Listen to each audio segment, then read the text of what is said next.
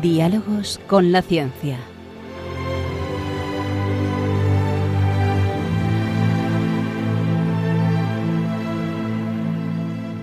Dirigido por Javier Ángel Ramírez.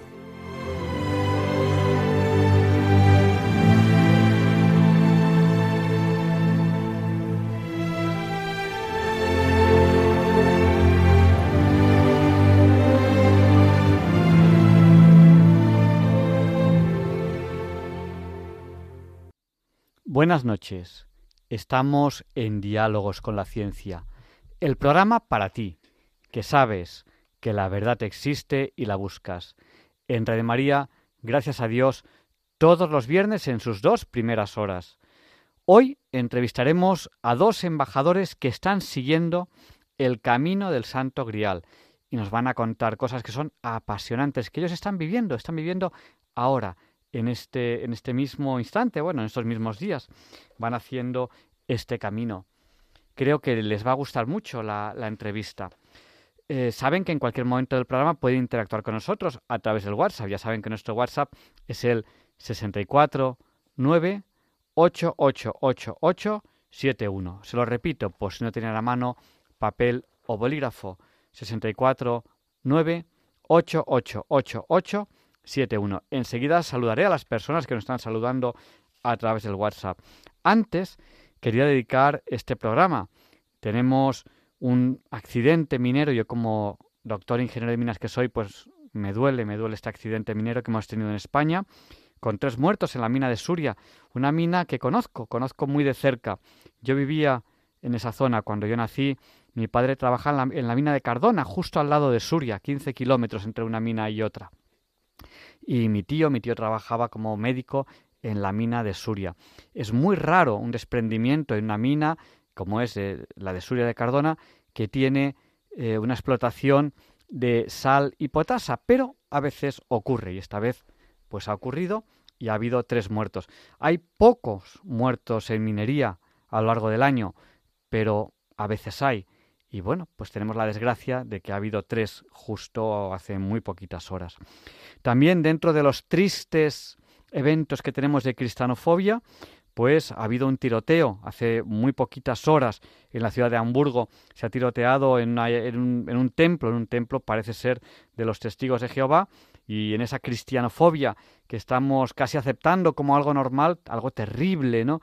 Que haya personas en sociedad que consideren que estas cosas son normales, pues ha habido como mínimo, como mínimo, como mínimo eh, seis muertos y bastantes heridos. Eh, pronto sabremos más de esta noticia que está ocurriendo ahora mismo. Nos ha saludado al WhatsApp, nuestro WhatsApp que es el 649888871, sí, son cuatro ocho y siete uno también es ocho. Nos ha saludado Marieta de Madrid, desde Salamanca, Estrella.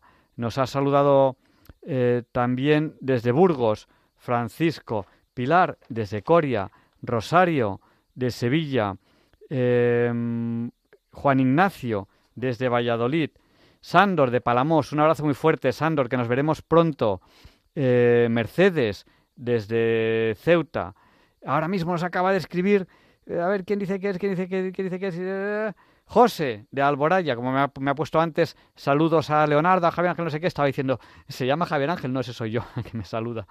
Bueno, saludamos a Juan Antonio, de Vilafranca de los Barros, a Rafael del puerto de Santa María, a Raúl de Santander. Eh, nos saluda también Pepe y María Ángeles de Montequinto, Sevilla, de Jesús de Badajoz. Saludos, un abrazo de Pedro y Maite, que nos saludan desde Nules y nos desean feliz cuaresma. Bienvenido de Vilaseca. Carmen y Pepe de Santander. José Antonio de Pamplona, que nos acaba de escribir justo ahora mismo. Eh, María de Madrid, pero que ahora está en París. Un saludo muy fuerte. Me encanta París. Durante un año viví en París. Es una ciudad eh, muy bonita. Gustavo, desde Oviedo. Eh, Chema, de Málaga. Pablo y Encarni, que están en Grazalema, Plácida, que también está en Grazalema. Nos dicen que saludemos a Ana, que es su cumpleaños. Feliz cumpleaños, Ana. A Ana y Rafa, que están en el puerto de Santa María. Y a Plácida de Málaga. No sé si te he saludado dos veces, Plácida, pero si te he saludado dos veces, pues, pues, pues mucho, mucho mejor. Y también Maribel, que nos acaba de saludar ahora mismo desde Cartagena. Sin más dilación, vamos a, empezar el programa de hoy. Tenemos un programa de verdad que va a ser apasionante. Eh, lo he dedicado, por si alguien no lo, ha, escuchado al principio, a, bueno, a dos sucesos trágicos que hemos tenido. Uno en España, que son los tres muertos en, en, la mina de Suria, eh, aquí en España. Eh, es, es raro la muerte en minería porque los, las precauciones que se toman son extremas, pero, pero el accidente en el mundo laboral el mundo laboral nunca está exento de, accidentes, así que hoy tenemos que lamentar, tenemos que lamentar este, este terrible suceso que, ha ocurrido aquí, en España. Y luego, pues dentro de la cristianofobia, de este odio que se tiene a los cristianos, pues acaba de haber hace muy poquito rato un tiroteo en Hamburgo con seis muertos en un templo, parece ser de los testigos de, Jehová. Eh, nos saluda también Santiago desde Navalcarnero y nos saluda Carlos desde Buenos Aires, Argentina. Hoy, Carlos, eres el oyente que de momento nos ha saludado desde más lejos. Un abrazo muy fuerte, gracias por escucharnos. Y, nada más, y allá vamos con el programa. Ya saben que a la, a la, hora Bond, a las 007, solemos empezar la entrevista de la semana y quedan muy poquitos segundos para esa hora Bond, las 007. Quedan apenas 5 segundos, 4, 3, 2, Feliz hora Bond a todos. Allá vamos con la entrevista de la semana, que creo que les va a encantar. Enseguida les presentaré a los dos entrevistados que ya tenemos al teléfono y, que les van a contar sus experiencias. Yo no lo sé porque no estoy ahí, pero lo poquito que me han contado a mí me ha apasionado.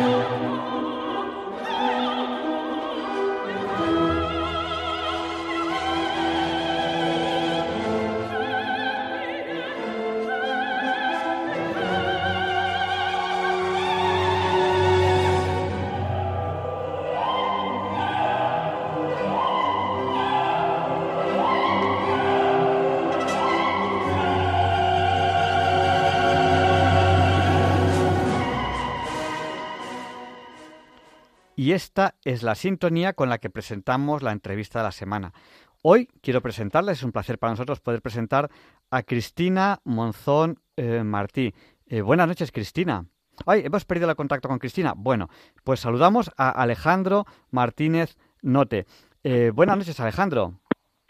Hola, ¿qué tal? Muy buenas noches. Un gusto estar aquí. Vamos a, repetir nuestra, nuestra llamada a Cristina, pero bueno, mientras os saludamos a los dos, a Cristina y Alejandro, vosotros sois embajadores del Camino del Santo Grial y, además sois creadores de contenido turístico.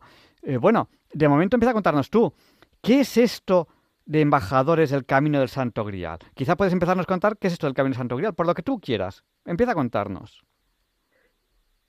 Pues mira, eh, comenzamos mm, eh, el año pasado, nos enteramos de este camino, de esta ruta de peregrinaje eh, tan fantástica y empezamos con mucha ilusión a hacerla.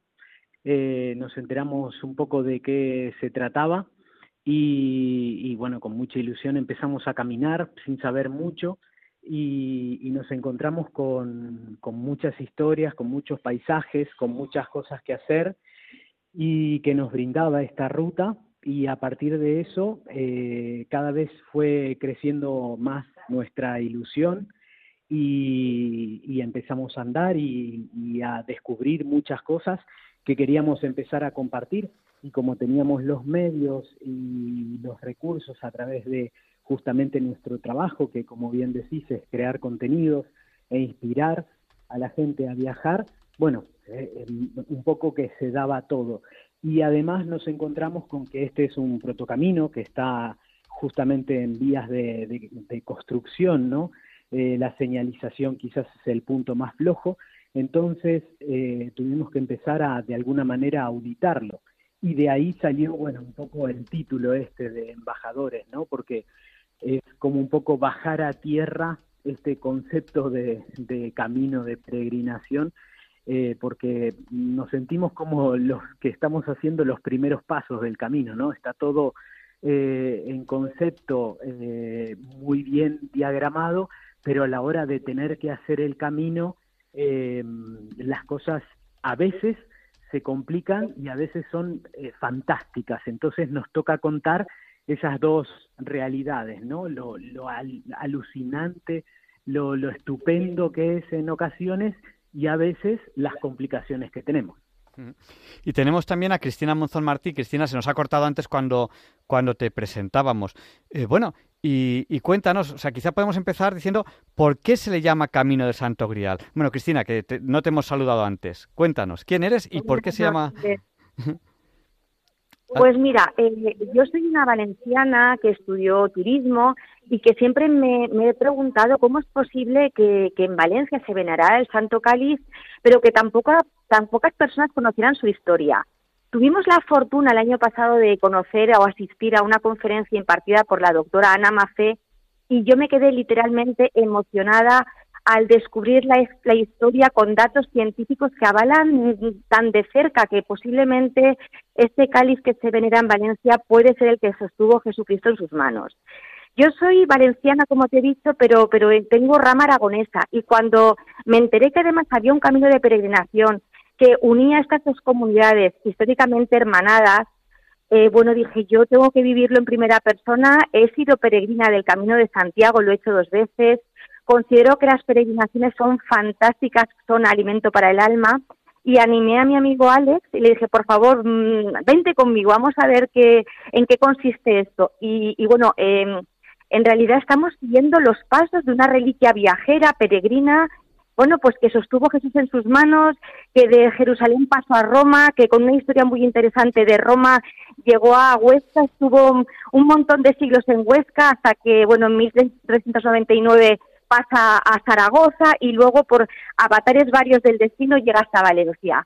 Así que con esta historia en nuestras manos, bueno, ¿cómo no podíamos seguir los pasos de este, de este santo grial? Eh, yo, eh, antes de, la entrevista, hablando, hablando eh, con amigos aquí en la, en la, en la radio, yo les contaba que como reliquia arqueológica, o sea, como, bueno, como objeto arqueológico, el objeto que en todo el mundo se considera que puede ser el santo grial desde el punto de vista arqueológico y, se toma como tal, porque todo parece indicar que es así, es el que está en Valencia. ¿no? Cuando, cuando alguien les diga a ustedes, eh, es que hay otro santo grial en, y les dirá otro lugar, no.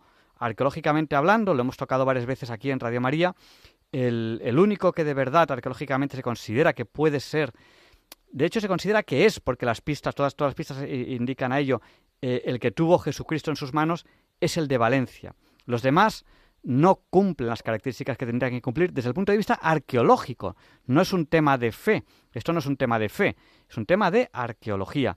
Y cuando la arqueología tiene que trabajar, la Iglesia no habla. que trabajen los arqueólogos. Eh, esto, si quieren más información, pueden escuchar los programas que tenemos eh, en Semana Santa. Si ustedes escuchan el programa del jueves al Viernes Santo del año pasado, hablaremos, hablamos de, ese tema, igual que hablaremos este año también, y así eh, varios años. Bueno, nos habéis contado un poco desde dónde, hasta dónde. Bueno, ¿cómo lo hacéis? ¿Estáis ahora ahí? ¿Lo hacéis por etapas? ¿Cuántos kilómetros son? ¿Vais andando? ¿Vais en burro? ¿Vais en bicicleta? ¿Vais en coche? ¿Cómo vais? Bueno, te cuento primero que el camino eh, aquí en España, ¿no es cierto?, eh, comienza en Sonport, junto a la frontera con Francia, y llega justamente hasta la Catedral de Valencia. Son más de un poco más de 600 kilómetros. Nosotros, eh, por temas laborales, nos hemos propuesto hacerlo prácticamente una semana al mes y lo hacemos eh, como auténticos peregrinos, o sea, caminamos paso a paso cada uno de estos kilómetros, llevamos unos 220, 227 para ser exactos, caminados hasta el día de la fecha y los vamos documentando todos en vídeo, en foto, los tracks eh, y las fuentes de agua, todo lo que nos encontramos en el camino para hacerle la vida más fácil a todos los que vengan atrás para hacer esta misma peregrinación. Lo hacemos una vez a la semana del mes porque el resto de las semanas tenemos que hacer la edición de las fotografías, de los vídeos, pero además todo este tema del track del camino y de la base de datos de toda la información que recopilamos, como también escribir los artículos y toda la información que vamos haciendo, que nos va entregando todo este trabajo que vamos haciendo durante esa semana, ¿no? Entonces, eso hace que este trabajo se vaya desarrollando. Nosotros tenemos estipulado, lo comenzamos en septiembre del año pasado y estimamos que en septiembre de este año podamos estar llegando a Valencia. En estos momentos hemos llegado hasta Zaragoza, que es el último viaje que hemos hecho hace un par de semanas atrás. Ha sido una etapa bastante dura, nos ha eh, eh, nos hemos encontrado con el clima de esta época del año bastante frío y la lluvia, eh, pero eso no nos ha echado para atrás porque como te bien te digo, no no no no escatimamos, este vamos siempre con la mochila, con este las zapatillas, las botas, haciéndolo todo a pie, tiramos de los albergues porque el camino en muchos momentos coincide con el, eh, con el Camino de Santiago, entonces podemos aprovechar los albergues del mismo, pero en muchas otras etapas, como nos ha pasado en esta última, ya no coincide con el Camino de Santiago y entonces es un camino completamente alternativo, que más adelante seguramente hablaremos de esto, entonces hay que empezar a improvisar. Y, y ahí es donde llega la aventura realmente. Bueno, estáis haciendo el camino a pie, como nos has contado, serán 600 kilómetros, lo vais haciendo una semana una semana al mes. Y me has hablado de un contenido, eh, que estáis editando fotos, editando vídeos. A ver, yo os voy a preguntar dos cosas, por el orden que queráis. En primer lugar, ¿podemos ver ese contenido? ¿Dónde se puede ver? Y en segundo lugar, cuando vais, eh, ¿se os puede seguir en directo? Eh, ¿Por qué pregunta empezamos? ¿A quién le pregunto? ¿A quién de los dos? Bueno, para cerrar un poco lo que te venía contando, te cuento, sí las dos cosas. Eh, todo el contenido, digamos, este de, los artículos y las fotografías, lo subimos en un blog actualmente que, es teleaire.com. Ahí subimos tanto las fichas de, los lugares que vamos conociendo, recorriendo en el camino. Eh, próximamente vamos a estar subiendo todos los tracks por este tema que te decía de las fuentes de agua pública, y, bueno, toda la información útil de todo este trayecto hasta donde hemos llegado y mes a mes vamos a ir incorporando los nuevos kilómetros. Y también, bueno, eh, las leyendas, las historias, todo lo que nos vamos encontrando, porque asimismo eh, vamos a estudiando e incorporando más información. Y todo eso también lo volcamos un canal de YouTube donde vamos haciendo episodios de las distintas etapas. Justamente ahora, en unos días, estamos publicando el tercer episodio, que este va un poco más retrasado que por donde vamos andando, ¿no? O sea, eh, recién estamos por publicar una etapa que es la de Ena Marcuello, está bastante más atrás que donde estamos realmente caminando ahora. O sea que bueno, tienen el canal de YouTube de Teleaire y el blog de teleaire.com para poder eh, ver en diferido toda la información ya recopilada y armada de una manera como para poder armar su propio viaje. Y cuando nos quieren ver en directo en Instagram es donde estamos levantando eh, a través de las historias la semana que estamos en pleno viaje, bueno, toda la aventura, lo que nos pasa, lo bueno, lo malo, las ampollas cuando salen, todo lo que nos va ocurriendo en el camino lo tienen en, en, bueno, en, en, esa red a través de historias. Eh, yo ya os estoy siguiendo en YouTube, Teleaire, y os seguiré por Instagram porque me, va a gustar eh, vivir en directo un poco lo que estáis viendo. Es eh, al final es una forma de, vivirlo, de vivirlo también, ¿no? Yo, yo a mis niños siempre les digo que, no pierdan mucho el tiempo en las redes sociales, pero sí que es bueno usarlas para, para bien, ¿no? Yo creo que, que, seguir una aventura como esta, pues a mí me parece impresionante. Además que es una aventura eh, que tiene, tiene, desde mi punto de vista, muchos aspectos, ¿no? Por un lado, aventura. Por otro lado, es un tema histórico. O sea, se cree realmente que por ahí pasó el Santo Grial. Y, eso no lo decimos nosotros porque tengamos fe, lo dicen los arqueólogos. Y, además, pues hay un tema de fe, ¿no? El Santo Grial estuvo en las manos de Cristo. Cristo no es una persona cualquiera es, es Dios hecho, hecho hombre y eso para nosotros pues es, es, muy, es muy, muy importante. Eh, el canal de Instagram también se llama así, Teleaire. Bueno, he visto también que en YouTube, si pongo Camino del Santo Grial, hay varios, varios, varios, eh, varios canales que también, también voy, a, voy a ir siguiendo porque me parece un tema apasionante. ¿En Instagram cómo se llama vuestro canal? Sí, eh, se llama Teleaire también. Bueno, después están las cuentas personales nuestras eh, de Cristina y la mía, que también, bueno, vamos contando ahí eh, lo que nos va ocurriendo en el camino y compartiendo también eh, temas relacionados con, con, esto, pero bueno, principalmente nucleamos todo en, en Teleaire. Y sí, eh, hay, obviamente hay, hay otros contenidos, está la asociación, que, tiene mucha información también, tiene mucho tiempo trabajando en, en, el camino del Santo Grial. Nosotros nos venimos a sumar a partir de, de, todo lo que empezamos a conocer a través de ellos y de la doctora Ana Mafé, ¿no es cierto? Eh, hemos comenzado hace muy poquito y, y, estamos poniendo nuestro granito de arena en, un, eh, en una playa enorme, en un mar enorme que hay porque bueno, justamente este, este, este camino eh, ha comenzado hace mucho tiempo. Eh, volvemos a hablar de que esta reliquia tiene más de 2.000 años, ¿no? Bueno, pues eh, la radio de hoy en día del siglo XXI es muy diferente a la radio de antes, porque por ejemplo, pues estamos hablando a la vez que estamos hablando eh, pues hay oyentes que están conectando con nosotros a, través del WhatsApp, cosa que, bueno, pues en antaño eso sería, sería, sería impensable, ¿no? Nuestro, número de WhatsApp es el 649888871, son 4871, y por ejemplo, pues una oyente que nos está escuchando, eh, pues está justo eh, en, en Zaragoza, y, y bueno, está diciendo que qué casualidad que vosotros justo ahí en el camino estéis ahí, ¿no? Me está contando además que su padre, que es una persona de, de fe, eh, eh, pues, pues que en su momento eh, fue sacerdote y, que está ahora mismo en cuidados paliativos. Eh, creo que es eso lo que me está contando, porque, porque, porque me lío un poco, pero creo que sí. Y entonces pues yo le he dicho, bueno, pues que, que rece por nosotros, porque los enfermos, porque hay muchos enfermos que nos escuchan, eh, yo creo que están cerca de Dios, o sea, Dios atiende especialmente a aquellos que tienen dificultades, a aquellos que, que están enfermos, aunque parezca, algunos dicen, parece que Dios me ha abandonado, ¿no? Pues yo creo que no.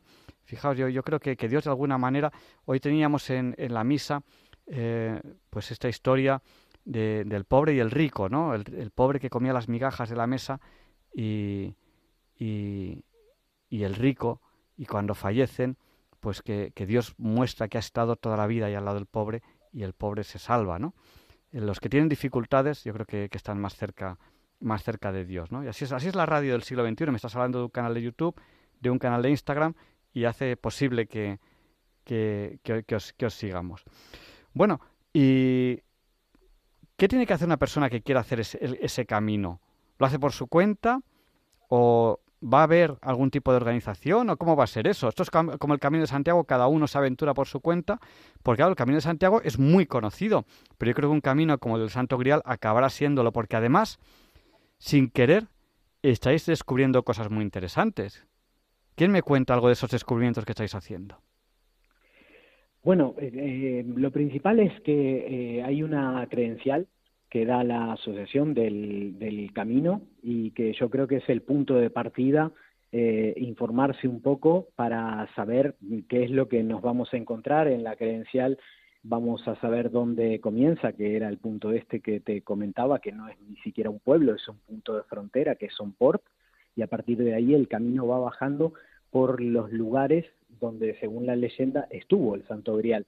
Es muy importante contar también que este camino, a diferencia del camino de Santiago, no es un camino que simplemente eh, se, lo único que se busca es llegar al punto de destino que es Valencia, sino que es un camino en el que se encuentran muchas historias, muchas leyendas, entonces es un camino en el que uno busca eh, disfrutar de los lugares y descubrir qué, es qué hay en los lugares, ¿no? No se puede pasar, o por lo menos yo no pasaría de largo por San Juan de la Peña corriendo para llegar a Valencia, sino que aprovecharía a ver y a descubrir qué es lo que sucedió ahí, porque el, Santo Cáliz estuvo mucho tiempo ahí y ocurrieron muchas cosas, ¿no es cierto, Cris? Sí, sí, bueno, estamos haciendo un montón de descubrimientos porque nos tomamos el, el, tiempo. Yo creo que peregrinar implica conectar con el modo slow en tu vida, implica ir despacito, a paso de peregrino, disfrutando del aleteo de una mariposa, de hablar con un paisano y, por supuesto, de, de sentir las señales del camino. Y en ese modo slow que nosotros hemos, hemos adoptado, pues nos hemos ido encontrando con cosas maravillosas que nos han causado momentos guau y que, bueno, pues sí que nos contamos porque han sido varias las sorpresas que, que nos ha regalado Dios y el camino. Sí, sí, cuéntanos algunas, por lo menos. Tenemos unos minutillos y luego daremos paso, si acaso, a los oyentes. Cuéntanos alguna de estas sorpresas con las que os habéis ido encontrando. A mí pues mira, hay, hay, hay una, hay una que, que, que, me ha contado un pajarito, bueno, uno de vosotros dos, que me parece súper apasionante, que es la Virgen de la Manzana. Pero bueno, cuéntanos sí, bueno, la Virgen de la falsa manzana. Pues mira, voy a empezar por el principio.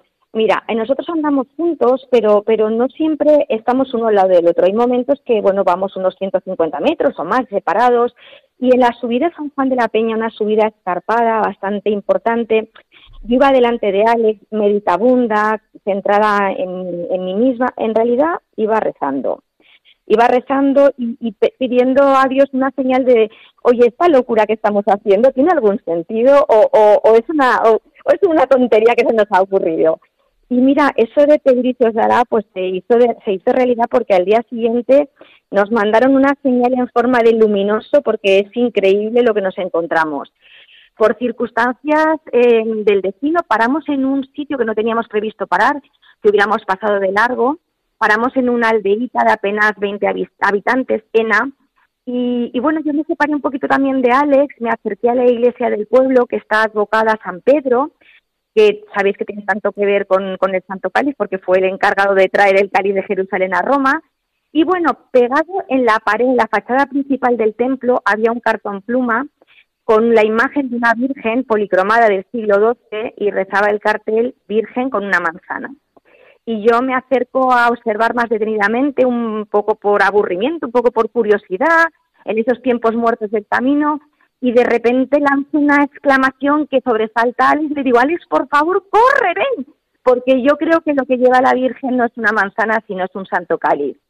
La verdad es que el pueblo estaba desierto, pero nos empeñamos en que teníamos que entrar a la iglesia, tocamos todos los picaportes, las aldabas, y hasta que al final un paisano nos dijo, bueno, sí, yo conozco a alguien que tiene la llave de la iglesia. Y finalmente nos abrió la iglesia. La primera sorpresa fue que estaba dedicada a San Pedro, primera pista. La segunda fue que en una capilla lateral estaba ni más ni menos que San Lorenzo, el santo que se encargó de sacar la reliquia de Roma y mandarla a Huesca. La segunda pista, y cuando nos acercamos a esa virgencita, esa talla que las abuelitas del pueblo habían revestido y que no podíamos ver muy bien la policromía, natural, pero bueno, si veíamos la mano con unos dedos exageradamente largos, en un, en un gesto de bendición que todo nos indicaba, nos hacía mirar a ese objeto que llevaba la mano y vemos que es un cuenco, un cuenco de color rojo y, y está ahí cuando decimos, bueno, hay que llamar a la doctora Mafé, nosotros no somos arqueólogos, somos simplemente apasionados de esta historia y cada vez más. Y la doctora Mafé cogió el coche lo antes que pudo y nos verificó que realmente este es un cuenco y lo más maravilloso de todo es que, que, bueno, que es una amiguita de pan, una señal de que seguramente por aquí pasó el Santo Cáliz, porque no sé si sabes que eh, hay ocho iglesias en el Pirineo aragonés y catalán eh, con ábsides mm, pintados con vírgenes, con doncellas que portan cáliz en la mano. Esta es una iconografía muy rara, muy insólita, que solamente se da en dos partes del mundo, pero en dos momentos históricos diferentes se han encontrado imágenes de mujeres que portan cáliz en las catacumbas más pretéritas, más paleocristianas de Roma, eh, vírgenes que o diaconisas que portan, bueno, pues unos cuencos de color marrón, y después nada, hasta que aparecen estas vírgenes em, en, en, las, en, los, bueno, en los ábsides de las, de las iglesias románicas del Pirineo. Y esta sería la primera, la primera talla románica encontrada. O sea, hasta ahora solamente eran frescos y ahora hay una talla, con lo cual es una pista más que avala que por aquí pasó el cáliz, porque si esta historia es real, pues lógicamente los artistas del momento pues plasmarían eh, pues con imágenes o con escultura esa tradición oral que ha ido pasando de generación en generación. Con lo cual ha sido un momento de subidón tremendo. Eh, el pueblo está contento y a la vez temeroso, nos pide que por favor que no le quiten a la Virgen, que no se la lleven a Jaca, que la dejen ahí. Y nosotros estamos convencidos que esta Virgen está destinada, porque se llama Virgen del Camino, está destinada a convertirse la Virgen del Camino de miles de peregrinos que van a pasar por aquí, porque este camino de peregrinación tiene que convertirse en una alternativa, en un complemento al Camino de Santiago y convertir a España en un lugar eh, icónico, estrella de peregrinación, porque este camino es maravilloso y la gente lo tiene que conocer, de verdad. Sí, además, eh, vamos a ver, en mi humilde opinión, no sé si yo soy la persona más adecuada para, para hacer un comentario o no, pero en mi humilde opinión, la Virgen, lo digo para que estén tranquilos los paisanos del pueblo, debería quedarse en el pueblo. ¿Por qué? Porque arqueológicamente hablando está marcando ese pueblo. Entonces, claro, está marcando totalmente. Sí, claro, entonces no, no, no sería, digo yo, ni arqueológicamente hablando, ni desde el punto de vista de la fe ni nada, eh, llevársela de ahí, porque esa Virgen está ahí precisamente porque por ahí, por ahí, por ese pueblo pasó el Santo Grial y ese es el mensaje que arqueológico que tiene que tiene que tiene esa imagen de la Virgen. Eh, ¿Nos tiempo que nos cuentes otra anécdota o no? ¿Tienes alguna anécdota? Esta, personalmente me parece absolutamente increíble, absolutamente increíble y, y vamos, eh, has participado en un descubrimiento arqueológico, o sea que aunque no seas, aunque, aunque no te dediques a ello, has participado, has participado en ello, cosa que, que bueno, pues ya tienes, ya tienes una anécdota más que contarle a tus nietos. Totalmente. Yo, yo digo en broma que, que parezco Lara Croft, Lara Croft, bueno, la madre de Lara Croft por edad, pero bueno, me siento un poquito así, nos sentimos un poco así. Y bueno, sí, tenemos muchas anécdotas. Hay una que yo creo que sí, bueno, igual o tan interesante como esta, y fue el, eh, bueno, el, el, viaje que hicimos en diciembre, que todo se confabuló para que no podíamos salir a, a, peregrinar, o sea, decíamos nos vamos mañana y el trabajo se enredaba y algún problema familiar, o sea, continuamente teníamos que postergar la salida y no entendíamos muy bien por qué, hasta que un día dijimos, bueno, hasta aquí. Y cuando estuvimos ahí arriba por la zona de Huesca entendimos la sorpresa que el destino, que Dios nos tenía preparados, porque vivimos en vivo y en directo dos fenómenos lumínicos que solamente se dan en esta fecha en el año. Eh, a mí quizás el que más me, me impactó fue el de la ermita, de, bueno, el de la iglesia de Santiago de Agüero, una iglesia románica impresionante, eh, que está vacía, no hay, no hay mobiliario dentro, pero hay un ábside con columnas, con capiteles, y las, los capiteles son todos vegetales o con animales o con figuras geométricas. Solamente hay uno, uno, con la figura, una figura antropomórfica, un hombre con una corona, y tú puedes pensar, bueno, pues el rey que mandó, que mandó construir esta iglesia. Pero si te acercas más, ves que al lado de la corona el rey eh, tiene representado un buey y una mula, es el rey de reyes. Y justamente a esa hora y ese día se produjo ese fenómeno lumínico que, podemos, que pudimos vivir en directo porque estaba cerquita de los días de Navidad. Un haz de luz se, se para literalmente delante de la columna, o sea, encima del rey de reyes. Tuvimos el privilegio de vivirlo en directo eh, esto no, era porque sí quiero decir que el artista, el, maestro de, la iglesia pensó muy bien que, cerca del solsticio del invierno había que marcar también el nacimiento de Cristo. Tuvimos el privilegio de verlo en solitario y poderlo grabar. Y fue un momento mm, impresionante donde dijimos gracias por todos los problemas del camino. Eh, no pudimos salir antes porque teníamos que, vivir esto y teníamos que contarlo al mundo. Así que, bueno, muy emocionante, la verdad. Sí, porque además eh, los artistas de aquella época pues usaban mucho, mucho estos efectos. Vamos a abrir ya el micrófono a nuestros oyentes. Si quieren participar ahora, pero no pueden tardar porque estamos muy justitos de tiempo, si quieren participar ahora en el programa, tienen que llamarnos al 91 005 94 19. Se lo repito, por si no tenían a mano, papel o bolígrafo 91 005 94 19. Bueno, y yo sé que, que la doctora Mafe, pues, eh, pues también eh, habla de este tema en congresos, eh, en, en, clases, uy, en clases magistrales. Luego, luego os pediremos un poco información sobre ello. Digo, uy, porque tenemos ya eh, varias llamadas. Vamos a dar paso a la primera llamada que nos entra ahora mismo eh, por el teléfono. Buenas noches, ¿con quién hablamos? Juan José. Buenas noches, Juan José, díganos, el micrófono suyo, le pedimos brevedad. Eh, hablando de, de, de la sábana santa, pues viene y, y los profetas y los los profetas sobre todo dijeron estaba anunciado que, que Jesucristo iba a morir en la cruz después de la pasión, ¿no? Bueno, pues los, los, los ciudadanos de a pie también la tenemos marcada, va por ahí. El- primero, premisa primera, en el genoma human- humano tenemos marcado hasta la hora en que vamos a morir. Segunda premisa, el doctor Ma- Martín Lutero, Lutero King di- dijo, he tenido un sueño, que el Banco de la Justicia se ha quedado vacío, sin fondos. Sí, pero Juan, Juan, Juan, Juan José, Dios sabe eh, cuándo vamos a morir, pero eso no está en nuestros cromosomas. Eso está en nuestros cromosomas. Juan José, lo siento, científicamente hablando no es así. Pero, pero Bueno, no, yo- no- no es un yo, tema grave. eh, el- yo tengo, eh, ¿sabes lo que son los oncogenes? ya, pero Juan, los oncogenes Juan- los Juan- descubrió Severo Ochoa. Juan José, eso no es así. No y- podemos, no, en un programa de ciencia, tecnología, arte y actualidad no podemos decir eso, lo siento. Es que no es así. Cuando vamos a morir no está en nuestros Sí. genes. O sea, podemos tener un gen que nos, Somos- que nos predisponga. de- yo soy portador de cáncer y no se me ha desarrollado. Es, en mi exacto, eso familia sí. mu- han muerto todos de cáncer. Eso sí, eso sí, pero no nos da una fecha exacta, nos da una tendencia Sí. a coger una enfermedad. No sabe, Bueno, te digo, la hora exacta no, pero Exacto. Eso pueden sí. morir pues, un año antes, un año después. desarro- desarrollar ciertas enfermedades, una predisposición, una predisposición. Exactamente.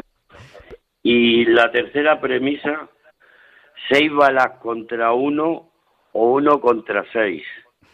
Nada más, gracias. Muchísimas gracias, Juan José, por, por habernos llamado y además, en este pequeño diálogo que hemos tenido, hemos dejado bien claro el mensaje que querías transmitir. Un abrazo muy fuerte. Muy amable, Javier Ángel. Muchas gracias por llamarnos. Buenas noches. A vosotros. Bueno, y vamos a dar paso a, a otra llamada que nos ha llamado al 91 005 94 19. Y luego dejaremos también que participen eh, las personas a las que estamos entrevistando. Eh, buenas noches, bienvenido. Cuéntanos. Buenas noches, Javier, Ángel, a los dos. Que salud, paz, amor y bendiciones para todo el mundo. Y sobre todo a Paco de Puchena.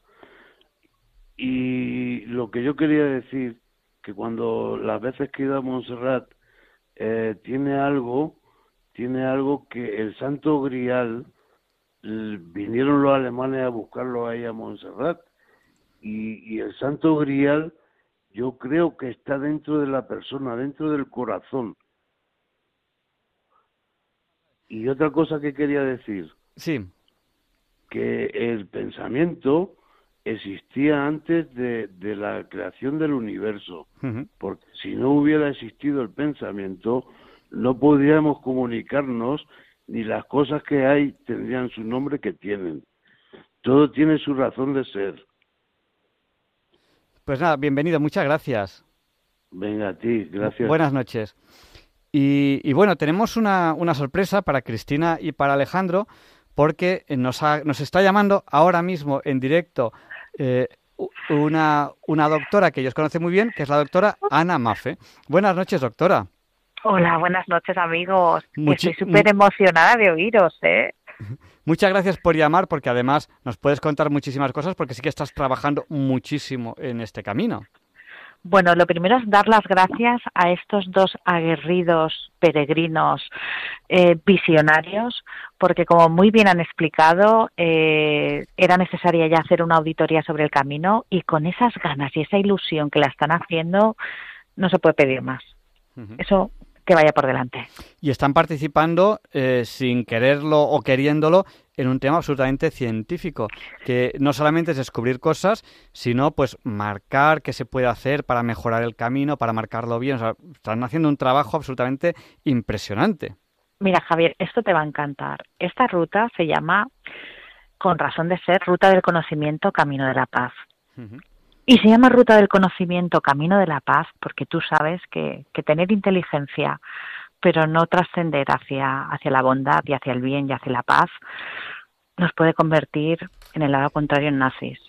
Entonces, que gente preparada, además sea bondadosa y esté dejando una huella de amor para que otros disfruten, mira, es lo más grande que nos puede pasar en España. Que todos sembremos en esa línea, en que los que vengan detrás estén un poquito mejor o al menos igual que nosotros. Y esto es lo que están haciendo Cristina y Alex. Sí, sí, impresionante. Eh, yo les he preguntado a Cristina y Alex, que a lo mejor, que a lo mejor lo sabes tú, sé que organizáis congresos, sé que organizáis jornadas, sé que organizáis charlas.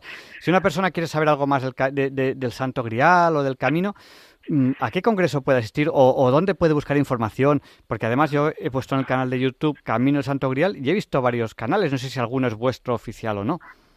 Sí, eh, prácticamente todos son nuestros en el sentido de que utilizamos diferentes métodos eh, para comunicarnos con la gente. Unas veces es la Asociación Cultural Camino del Santo Grial, otra directamente es el canal El Camino del Santo Grial. Pero bueno, todos los que se quieran empapar de lo que es el Santo Grial y su camino, el día 27 de marzo a las cuatro y media en el Hotel Turia va a haber una masterclass y vamos a anunciar por todas nuestras redes cómo se pueden apuntar a esa masterclass que durará unas tres horas y media y que desde luego dejará a todas las personas expertizadas y, felices de conocer en profundidad lo que es el Santo Grial y un poquito de este camino. Bueno, pues el día 27 eh, de marzo, o sea que justo antes de la Semana Santa, si no me equivoco. Sí, lo hemos querido plantear así para que quienes quieran en Valencia y sean guías y estén recibiendo a personas que de alguna manera vienen a nuestra ciudad, pues cuenten con esos conocimientos que, que de alguna manera legitiman, pues como tú muy bien has dicho, contarle el relato desde, desde el punto de vista de la ciencia, independientemente de abrazarlo siempre con, con, la fe, que es el doblete que hacemos. Pues eh, desde Diálogos con la Ciencia queremos, queremos dejar bien claro que si un cáliz es el Santo Grial, es el de Valencia. Y nosotros no hablamos ahora desde el punto de vista religioso. Aquí en Diálogos con la Ciencia no estamos hablando ahora mismo, cuando hago esta afirmación, desde el punto de vista de la fe o religioso, porque a lo mejor desde el punto de vista de la fe puede ser bueno valorar eh, otro objeto. Pero desde el punto de vista de la ciencia, de la arqueología, el cáliz que, que todo parece indicar que es el Santo Grial es el de Valencia. Y a mí me sabe muy mal cuando viene una persona y me dice, es que eh, hay, en mi ciudad hay uno, y a mí me sabe muy mal decírselo, que a lo mejor puede ser muy bueno venerarlo y lo que sea desde el punto de vista de la fe, pero desde el mm. punto de vista de la ciencia, lo siento, el, el, el que todo parece indicar que es el auténtico es el que está en Valencia ahora mismo. Y lo siento, eh, eso es lo que tengo que decir desde el punto de vista científico, arqueológico es que la única copa de bendición hebrea, el único koskidush que existe en el mundo de hace dos mil años, que está vinculado a lo que es la figura de Jesús desde una tradición ininterrumpida con documentos y, que el propio objeto es hebreo, es el Santo Cáliz de la Catedral de Valencia. Y tener una copa hebrea de hace dos mil años, de época del segundo templo contemporánea Herodes el Grande, la única ciudad que lo puede decir como custodiadora es Valencia, en este caso su catedral, que es jubilar cada cinco años y a perpetuidad. Bueno, pues tenemos, tenemos ya que, casi casi despedirnos porque tenemos que continuar con el programa. Eh, doctora y, Cristina y Alejandro, que estáis los tres ahora mismo en, en directo. Eh, ¿cómo, ¿cómo, concluimos esta entrevista? A, lo mejor para hacer un pequeño resumen de lo que hemos hablado y alguna conclusión. Pues mira, a mí la conclusión que me gustaría decir, si Ana me lo permite, es acabar eh, con el saludo del camino que resume también el espíritu, porque yo creo que la copa de Jesús conecta con la idea del amor más grande que hay, el agape, el amor universal, el amor que es tan generoso que se extiende no solamente a los que son de tu sangre, de tu tribu, de tu familia, sino el amor a, los desconocidos, al, al prójimo, como nos recuerda Jesús en la última cena. Entonces nos encanta acabar las entrevistas con el saludo del camino, que es maravilloso, y que, Ana, ¿lo decimos juntas? Claro que sí. Pues venga, yo uno y tú otro. Venga, paz y amor contigo. Luz en el camino. Bueno, bueno, qué despedida más bonita. Alejandro, no sé si quieres decirnos algo, o estas chicas te han dejado callados como me están dejando a mí que no sé qué decir. Sí, no, totalmente. Es que vos ya ves la luz que realmente eh, emanan. Eh, a mí me, me, han conquistado desde el primer momento y son las que me han llevado a, al camino y, y verdaderamente doy las gracias. Eh, no tengo más nada que decir que, eso, que, doy las gracias por, estar aquí. Pues muchísimas gracias a todos. Y tenemos más llamadas, pero no, ya no nos da tiempo a, darles paso. Intentaré darles paso al final del programa, porque claro, es una entrevista que está gustando mucho y está, está hirviendo el teléfono, pero ahora mismo no nos da tiempo a, a, pasar más llamadas. Un abrazo muy fuerte, doctora Mafe. Muchísimas gracias por compartir con Diálogos con la Ciencia el conocimiento, este conocimiento que nuestra búsqueda de la verdad creemos que es verdad, si no, no lo, no lo haríamos. A Cristina y Alejandro por su experiencia, la experiencia que están viviendo, que ahora ya, por lo menos yo les voy a seguir, les voy a seguir en Instagram, les voy a seguir eh, a través del, del, canal de YouTube, que me parece una experiencia que están teniendo que es apasionante y que todos la podemos vivir de una u otra manera gracias a ellos. Y gracias por la entrevista que nos habéis regalado hoy a ti por este tiempo y por bueno por a, a, darnos un huequito para compartir con la audiencia este camino que es un camino de todos. Yo haré lo posible por estar en la masterclass, esta que, que nos habéis comentado, del día 27 en, en, Valencia. No puedo asegurarlo porque vivo en Madrid, pero haré lo posible. Muchísimas gracias, amigo. Te gracias, quiero. Gracias. Un abrazo muy fuerte. Un abrazo. Y a continuación, R cuadrado, Ruth Ramírez, hoy nos habla del sol. Muy buenas noches a todos. Soy R cuadrado, Ruth Ramírez, y bienvenidos a la sección de cómo entender eso que no entiendo. Si os preguntase ahora mismo de qué color es el sol, me diríais seguramente que amarillo. Vamos a ver si eso es verdad. Que disfrutéis. Así que comencemos.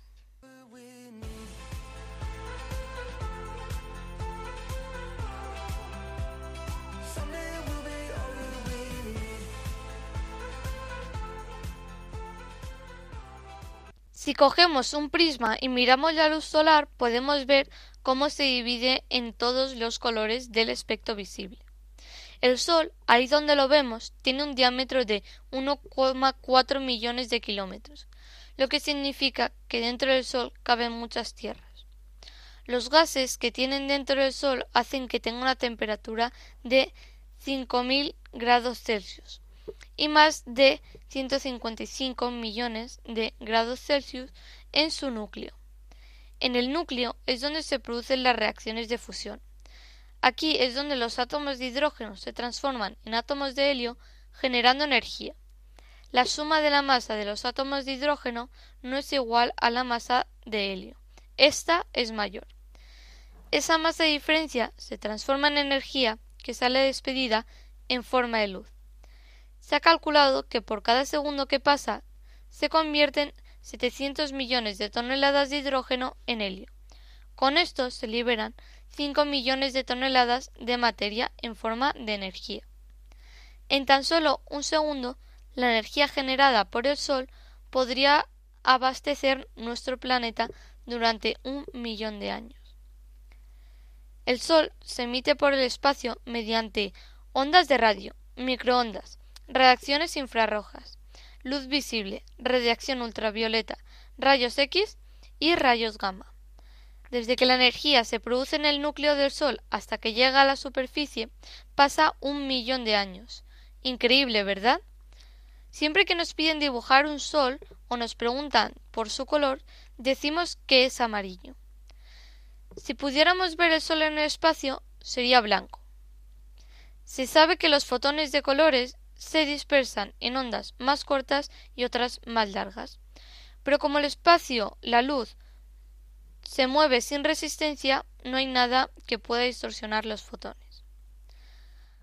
A la hora de cuando los rayos solares atraviesen la atmósfera, los fotones que tienen las ondas más cortas, en este caso son el azul y el violeta, se distorsionan y llegan después de las ondas más largas, que son el naranja y el rojo.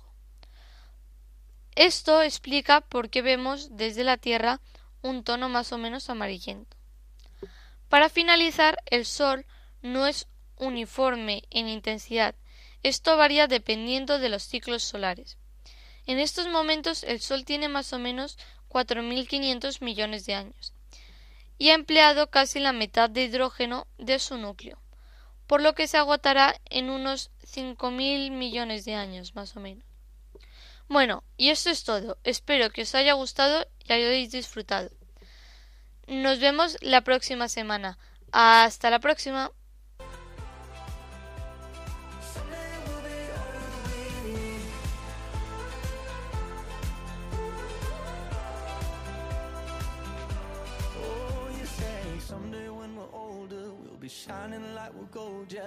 we? Someday down the line, before we both run out of time, you're gonna see that someday we'll be all that we need. Y tengo aquí al teléfono a mi amigo Paco de Puchena, que le he dejado sin, sin, darle paso eh, en las llamadas de la entrevista. Buenas noches, Paco. Siento no haberte podido dar paso. Solamente felicitarle el programa y estoy de acuerdo con lo que han dicho los demás y saludo a, uno que me ha saludado, que no sé quién es. Bienvenido, bienvenido de, de Vilaseca. Sí, bienvenido se llama. Se llama un bienvenido. Un saludo para él. Muchísimas gracias. ¿eh? Un abrazo muy fuerte. Y que tengan una feliz noche y, feliz cuaresma. Ha, ha habido mucha, muchos oyentes que, les, que no les he podido dar paso. Así Dale, que nada, muchas gracias. lo, siento, lo de corazón. Y Adiós, a continuación, adiós. Leonardo Daimiel Per de Madrid nos presenta la sección Pensar y Sentir. Buenas noches, queridos oyentes de Radio María. Soy Leonardo Daimiel y celebro estar de nuevo con ustedes. Hoy les voy a hablar en Pensar y Sentir de Alfred Sonnenfeld, que pasó su infancia entre Suiza y Alemania, donde fue profesor en la Universidad Humboldt de Berlín, de la cual han salido 29 alumnos que han conseguido premios Nobel. Como dice de sí mismo, Alfred Sonnenfeld es doctor en medicina, catedrático de antropología, experto en liderazgo ético, ha publicado seis libros, participa en debates en televisión y además es feliz. ¿Qué más se puede pedir? añade. Fin de la cita. Además es doctor en teología. En Alemania ha intervenido con frecuencia en debates en radio y televisión y ha impartido numerosas conferencias. Ahora vive en Madrid, donde ejerce de profesor de posgrado en la Universidad Complutense. Entre sus libros destacan los titulados Liderazgo ético, Serenidad, La sabiduría de gobernarse, Educar para madurar, Consejos neurobiológicos y espirituales para que tú y tus hijos seáis felices y Armonía, la sorprendente comunicación en la pareja. Con ello nos hacemos idea de que uno de sus grandes objetivos es hacer que las personas sean felices y disfruten de la vida. Está convencido de que la actitud ante la vida influye en la salud física y mental. Sabe que nuestro cerebro está capacitado para aprender, cambiar y adaptarse a los retos gracias a su gran plasticidad y argumenta que es posible influir en la propia salud a través de nuestra forma de ver la vida. Esta es la tesis que plantea en su ensayo El arte de la felicidad. Sonnenfeld se apoya en los últimos avances de la neurobiología y la epigenética para mostrar que con una actitud entusiasta es posible influir en nuestro estado físico y mental combinando dos poderosos aliados, genes y cerebro. Según defiende este autor, el sistema inmunológico depende de nuestra actitud, pero también de nuestra forma de vivir y convivir en el mundo.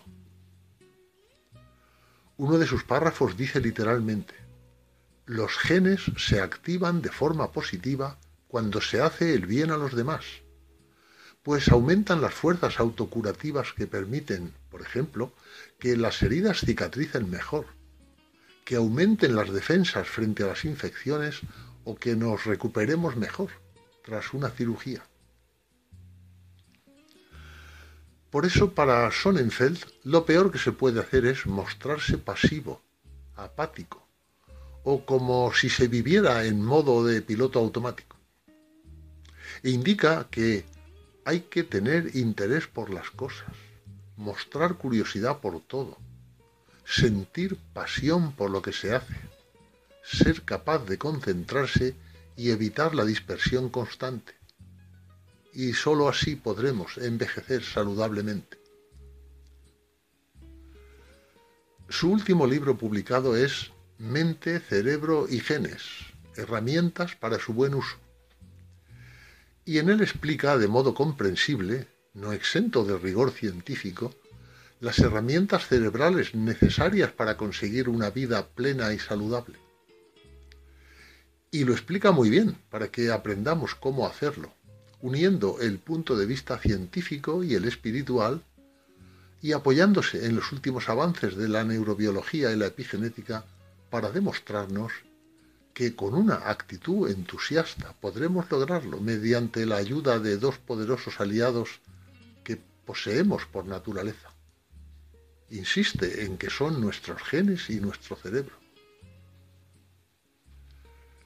Cada día tenemos que enfrentarnos a una de las actividades más importantes para cualquier ser humano, que es tomar decisiones. Lo primero que hacemos al abrir los ojos puede influir en el resto del día.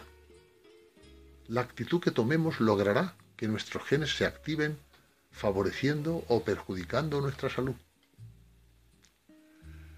La neurobiología, que es una de las esperanzas del campo médico para desarrollar el potencial humano, ha demostrado que nuestro cerebro está capacitado para aprender y cambiar constantemente, adaptándose a los retos de la vida, porque goza de una gran plasticidad, es maleable y dúctil, y posee capacidad de acomodación ante las nuevas circunstancias. Descubrir este hecho supuso un antes y un después en el mundo de la ciencia. En consecuencia, Sonnenfeld, que según ha dicho de sí mismo, me dedico a sacar el máximo potencial de las personas a través de la neurobiología, se plantea algunos interrogantes cuyo solo enunciado ya ofrece pautas que nos sean útiles en el día a día. ¿Cómo repercute la falta de amor en la salud? ¿Por qué el desamor nos hace enfermar? ¿Qué ocurre en nuestro cerebro si somos tratados como objetos que han de cumplir las expectativas de los demás?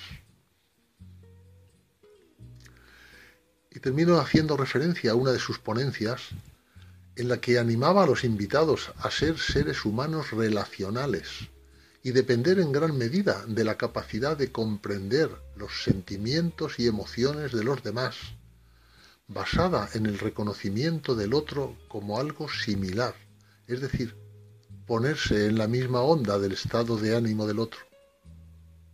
Y añadió, para no tener estrés, gánate el amor de tu prójimo.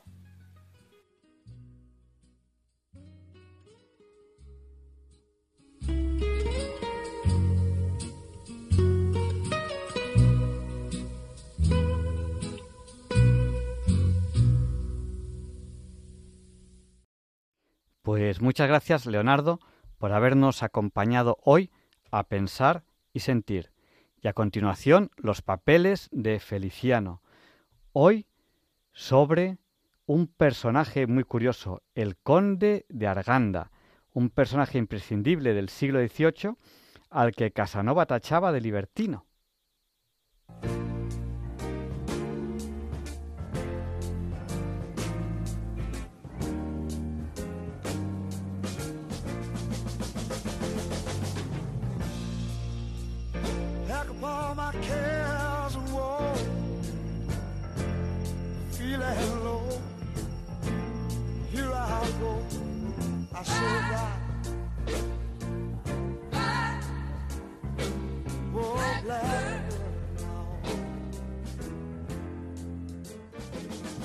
¿Qué tal, Javier Ángel? Mira, tengo que confesarte que yo de toda la vida he sido un ferviente admirador de don Pedro Pablo Abarca de Bolea, el décimo conde de Aranda, que fue un aguerrido militar, eficiente gobernante, estratega político, brillante diplomático y un gran intelectual. En suma, una figura imprescindible del siglo XVIII español, el siglo de la Ilustración. ¿De dónde viene tanto interés por este personaje tan trascendental en la corte de Carlos III? Pues no te lo vas a creer, pero desde muy niño, muy niño, muy niño.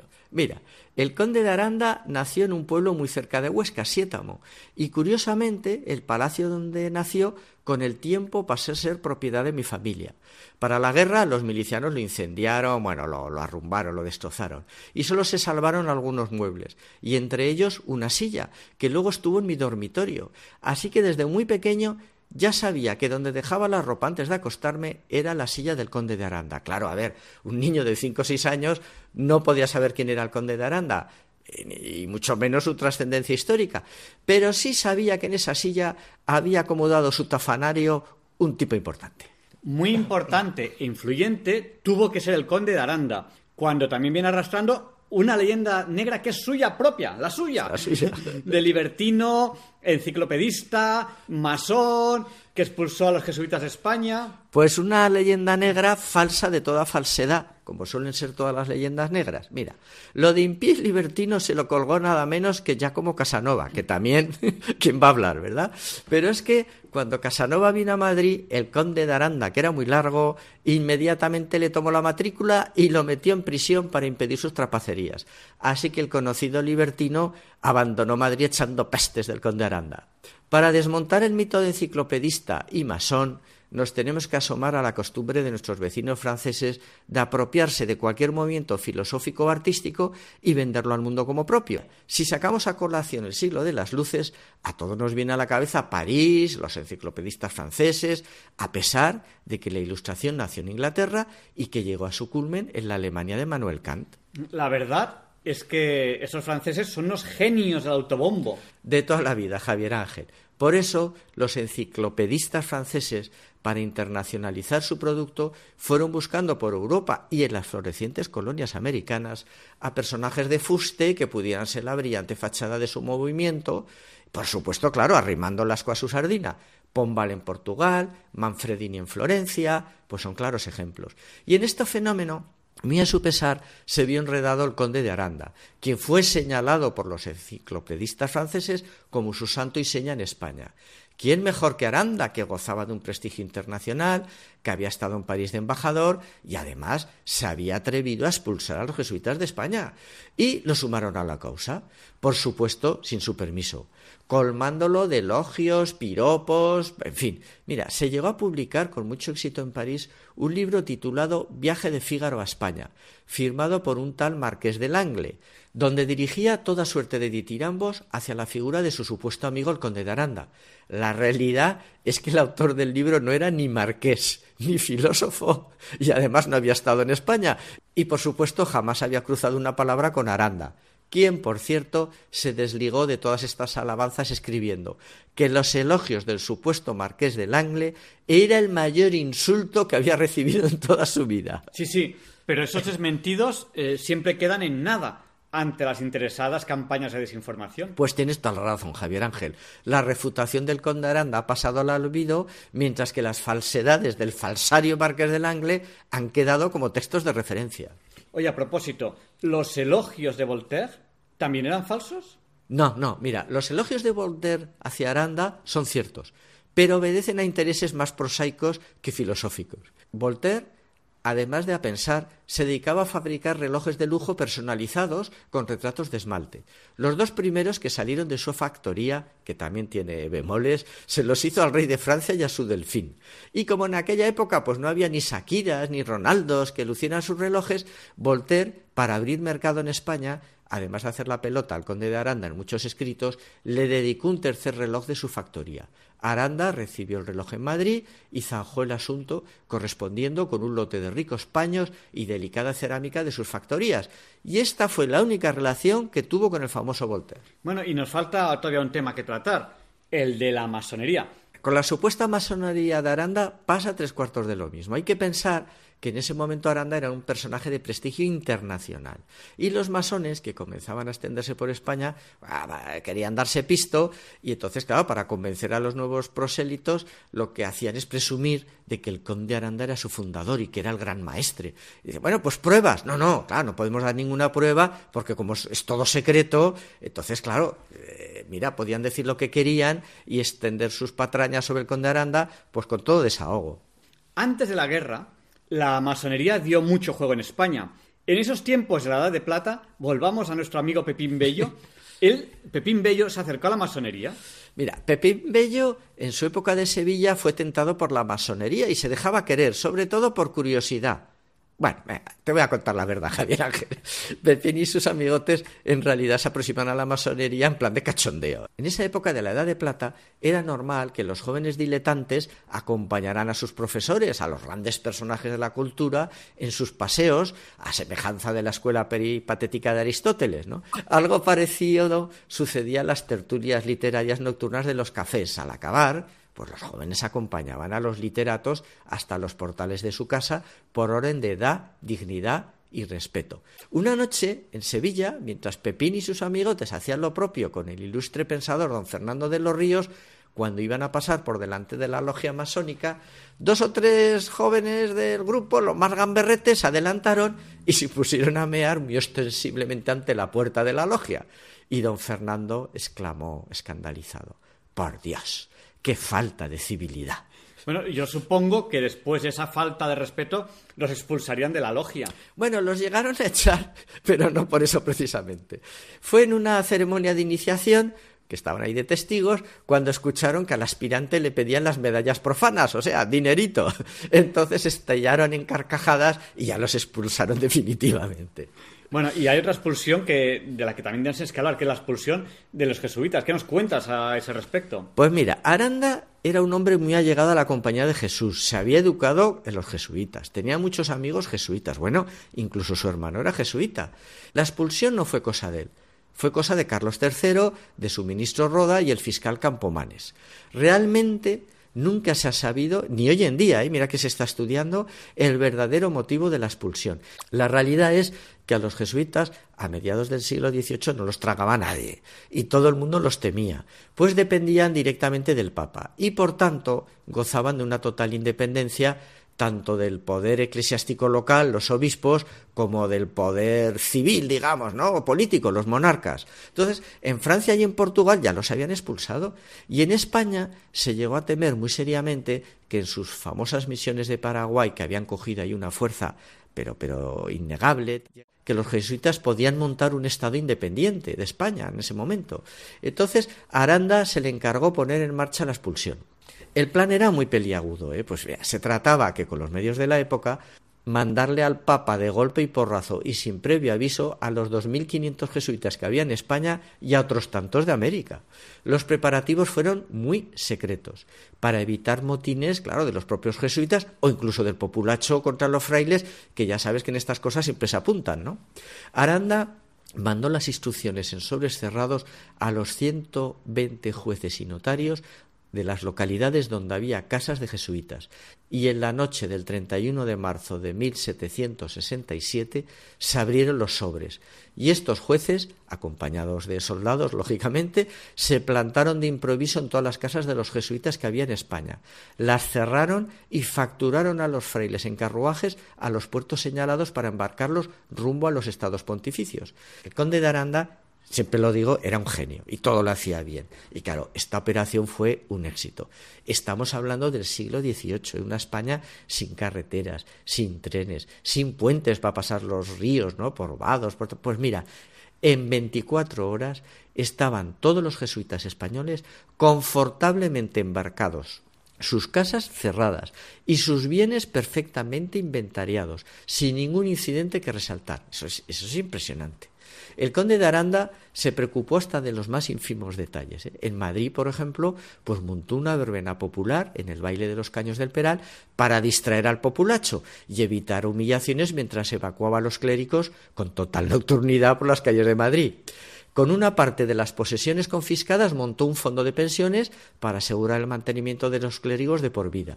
Detalló los menús diarios, las raciones de chocolate y tabaco que debía tener a su disposición cada jesuita, el número máximo de jesuitas que podía subir a cada carro y luego el número máximo de jesuitas en cada barco. Todo esto para que no sufrieran el menor menoscabo en su dignidad. Y ahí acabó su cometido. Pero claro, el problema surgió en alta mar.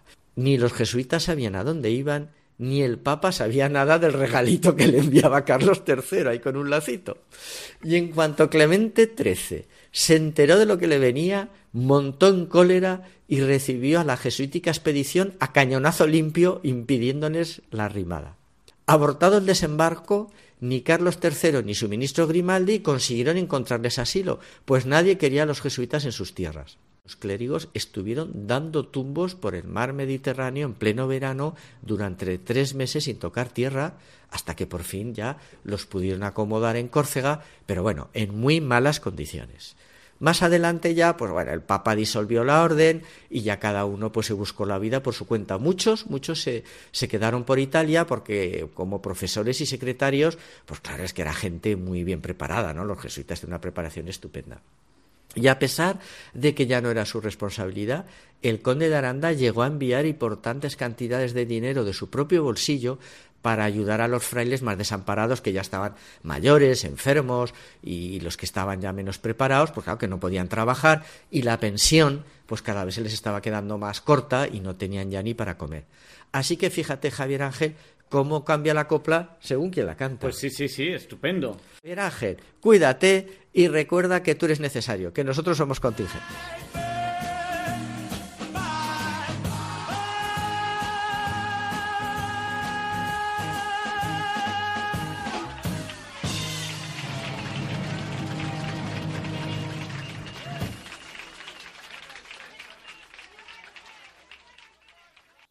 Y a continuación, Luis Antequera nos explica por qué hoy, 10 de marzo, no es un día cualquiera.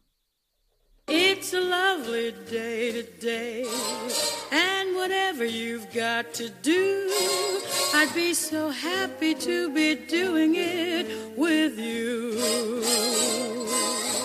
But if you've got something that must be done, and it can only be done by one, there is nothing more to say.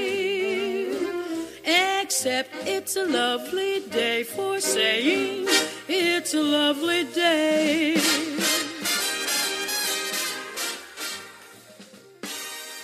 No, Javier Ángel, no dilectos compañeros de diálogos con la ciencia, no, queridísimos oyentes de Radio María, claro que no es un día cualquiera. Ningún día es un día cualquiera y este 10 de marzo, que nos disponemos a comenzar ahora mismo, tampoco, porque en fecha tal, pero del año 241 a.C., la flota romana hunde a la cartaginesa en la batalla de las Islas Égadas, poniendo fin a la primera guerra púnica con la victoria romana. Se conoce como guerras púnicas a los tres conflictos armados que enfrentaron entre los años 264 a.C. y 146 a.C., es decir, durante 118 años, a las dos grandes potencias del Mediterráneo, Roma y Cartago. Reciben su nombre del latino punici, con el que los romanos se referían a los cartagineses y a sus ancestros fenicios, y terminan las tres con la victoria romana. Si bien en la segunda, el genio militar del púnico Aníbal a punto estuvo de girar el sentido de la victoria.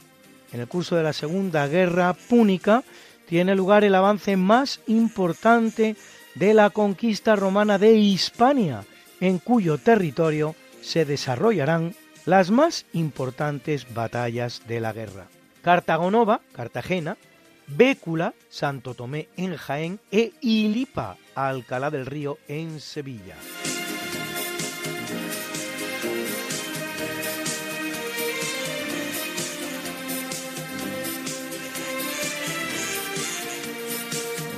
En el capítulo siempre fecundo de la conquista, colonización y evangelización de América por los españoles, que va a permitir a los indígenas americanos el tránsito del neolítico al renacimiento en apenas dos generaciones, un tránsito que a los europeos había costado 7.000 enteros años, en 1496 Cristóbal Colón pone rumbo a España desde la isla de la Española, dando fin al que es su segundo viaje a América, que ha durado casi tres años, realizado con 17 barcos y mil marineros, aquel en el que viajan mujeres por primera vez al Nuevo Mundo, de las cuales conocemos el nombre de cuatro.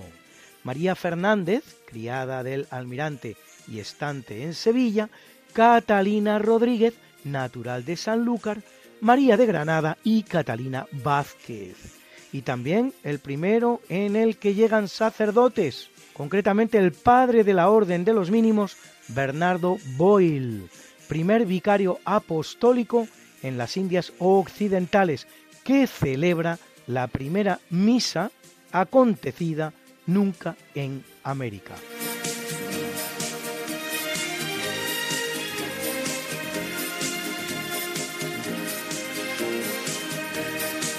En 1729, según los planos del arquitecto madrileño Alberto Churriguera y al estilo de la de Madrid, según se dijo, comienza la edificación de una de las plazas más bonitas del mundo, la Plaza Mayor de Salamanca, que será terminada en 1756, 27 años más tarde, por el arquitecto Andrés García de Quiñones. El gran salmantino de adopción Miguel de Unamuno la definirá como cuadrilátero asombrosamente armónico, y ello a pesar de no ser un cuadrado perfecto. Tiene una superficie de unos 6.400 metros cuadrados y 88 arcos de medio punto. En cuanto a su autor, Alberto Churriguera, pertenece a la gran familia de arquitectos Churriguera, junto con sus hermanos José Benito y Joaquín, y es tío de los también excelentes arquitectos Nicolás, Jerónimo, Manuel y José, todos los cuales conforman ese estilo artístico que pasa a la historia con el nombre de churrigueresco.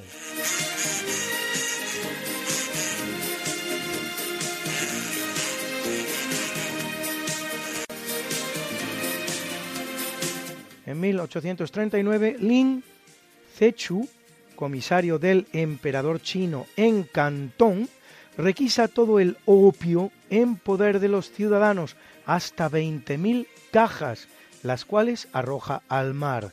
El gobierno británico envía inmediatamente una flota a China, comenzando así la llamada Primera Guerra del Opio, una guerra justa donde las haya, pues el motivo de la misma no es otro que la contrariedad británica ante el hecho de no poder colocar en China el opio que producía en sus colonias de la India. Para esto querían colonias los británicos. Tres años y medio después, con la firma del Tratado de Nankín. Tres años y medio después, con la firma del Tratado de Nankín de 1842, primero de los llamados tratados inicuos o desiguales, Termina la guerra con la derrota china y la apertura de cinco puertos chinos al comercio británico, así como la ocupación británica de la ciudad de Hong Kong, que no volverá a la China hasta el año 1997.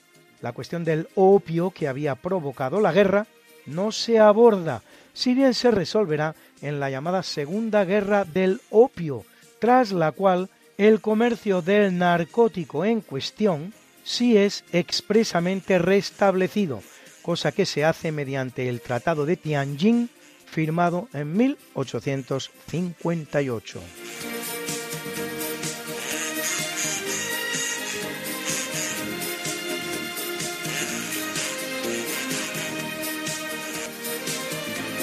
En 1876 el británico Alexander Graham Bell a través de dos pequeños aparatos, uno para hablar y otro para escuchar, transmite su primera frase a distancia, la que dirige a su ayudante Watson, ubicado en una habitación contigua. Señor Watson, venga aquí, necesito que me ayude.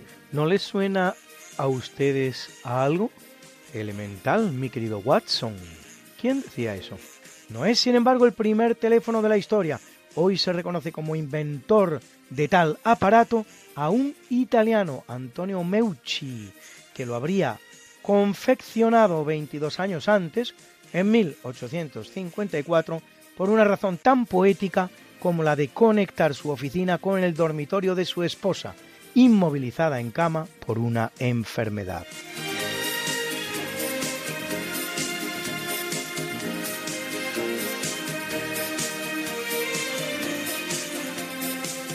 En 1906 tiene lugar en Francia la catástrofe de Courrières, la peor tragedia minera de la historia de Europa, con un balance final de 1099 mineros muertos, solo superada a nivel mundial por la acontecida en la mina de carbón Benxiu de China, ocurrida el 26 de abril de 1942, en la que mueren 1.549 mineros. La razón es una explosión causada por la ignición de polvo de carbón por causa desconocida.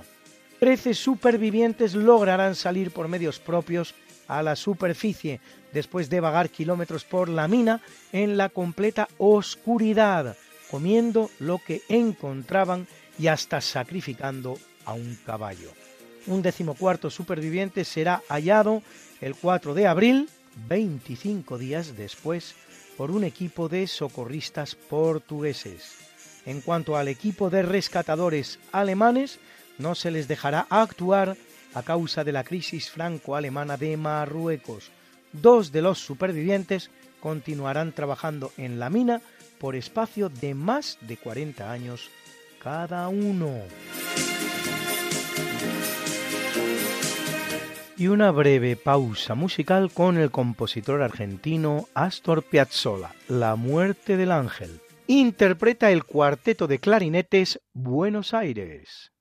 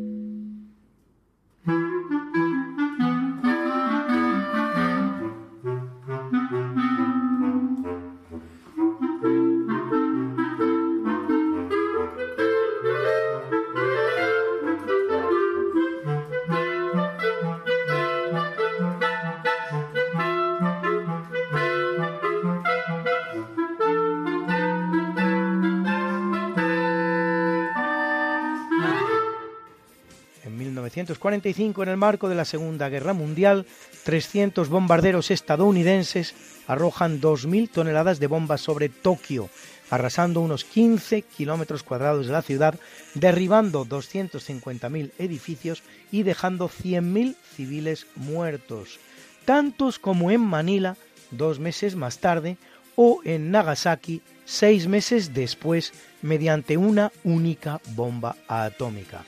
100.000 muertos en cada una de estas tres salvajadas. En los días siguientes, los norteamericanos llevarán a cabo operaciones similares de bombardeo, aunque menos dañinas, como las realizadas sobre las ciudades de Nagoya, con 4.000 civiles muertos, Osaka, con otros 4.000, y Kobe, con 10.000.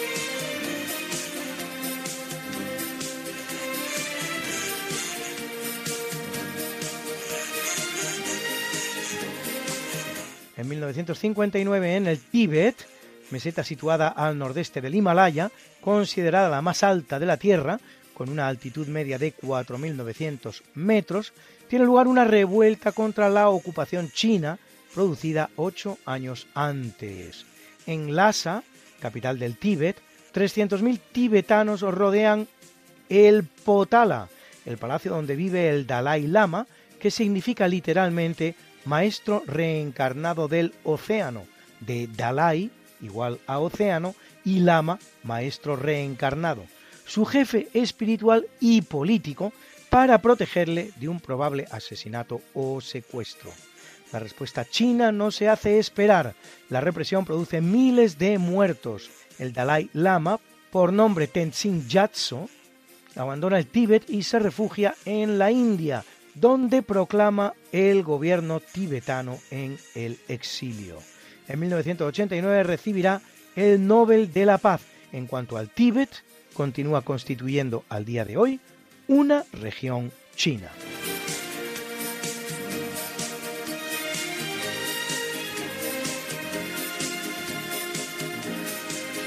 En 1990 en Chile el candidato demócrata cristiano Patricio Aluin alcanza la presidencia del país tras vencer en las elecciones presidenciales con un 55% de los sufragios. Dichas elecciones son las primeras celebradas desde que, tras perder por un estrecho margen el referéndum que él mismo, el general Pinochet, había convocado, abandona el poder y celebra elecciones presidenciales.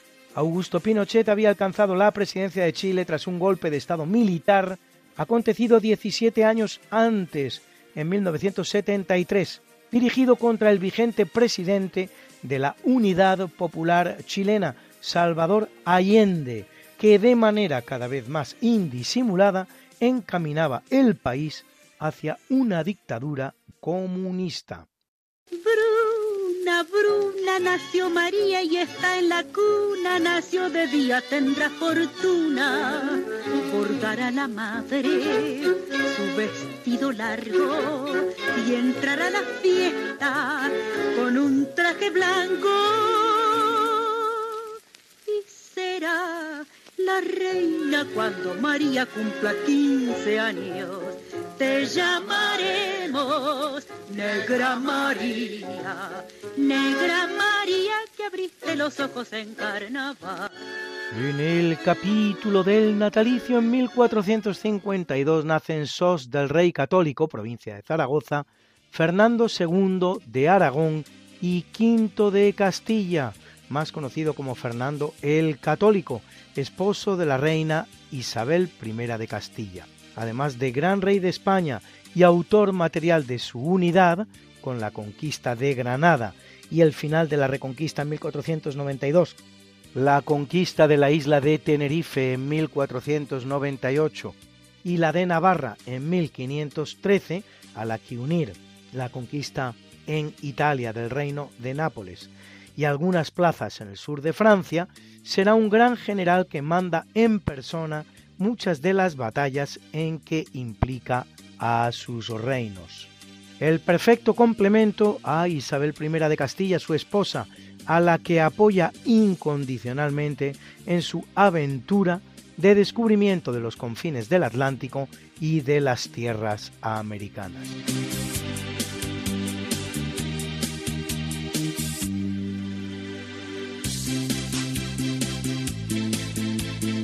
Curiosamente, en la misma fecha, pero de 51 años más tarde, en 1503, en la localidad madrileña de Alcalá de Henares, nace su nieto Fernando como él, hijo de su hija Juana y hermano del que será el emperador Carlos V. Tras la abdicación en su persona por parte de este en Bruselas en el año 1546, aunque no será confirmado por los príncipes electores a los que cabía la elección del emperador hasta dos años después, Fernando se convierte en Fernando I del Sacro Imperio Romano Germánico, título al que unirá el de rey de Hungría y Bohemia por su matrimonio con Ana Hagellón.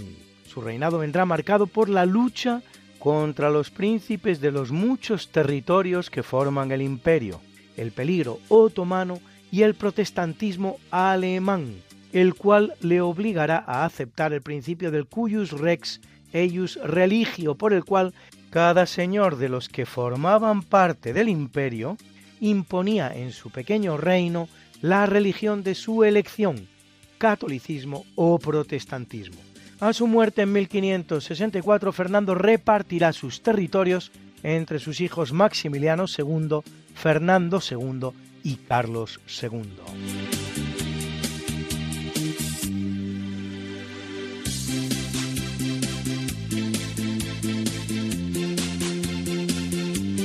Y en 1604 viene al mundo Johann Rudolf Glauber, químico alemán conocido por descubrir algunas propiedades medicinales de los minerales y por el desarrollo del sulfato sódico, con beneficios medicinales y de utilidad en la industria del vidrio.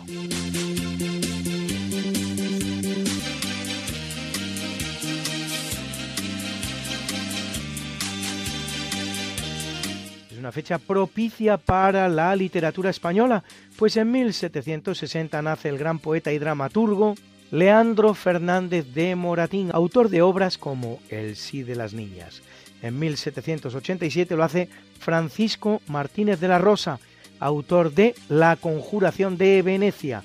En el año 1791 el que viene al mundo es Ángel de Saavedra y Ramírez de Baquedano, más conocido como el Duque de Rivas, autor de Don Álvaro o La Fuerza del Sino.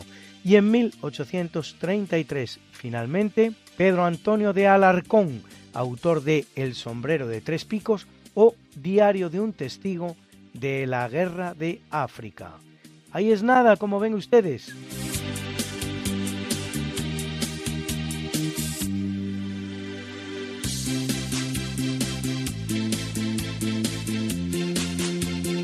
En 1845, en San Petersburgo, nace Alejandro Romanov, que asciende al trono ruso en 1881 como Alejandro III tras el asesinato de su padre, Alejandro II. Soberano, autoritario y enérgico, su reinado cabe definirlo como absolutista en una Europa que se desangra en las luchas liberales y también como próspero.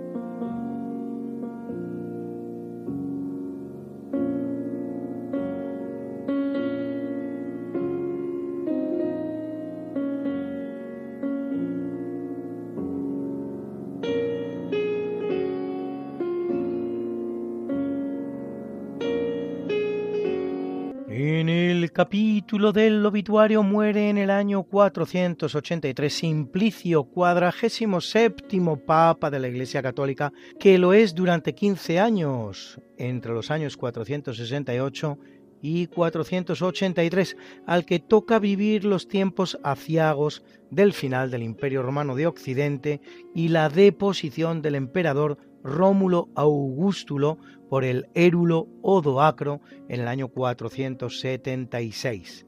Reitera la condena del monofisismo realizada con anterioridad en el concilio de Calcedonia que traerá consigo el cisma acaciano con Constantinopla, acaciano por el nombre del patriarca constantinopolitano, Acacio, el cual no llega a presenciar por haber entregado ya la vida, autor de varias epístolas, una dedicada al apóstol Andrés, otra a Zenón, obispo de Sevilla, y otra a Juan, obispo de Rávena, reposan sus restos en la Basílica de San Pedro en Roma.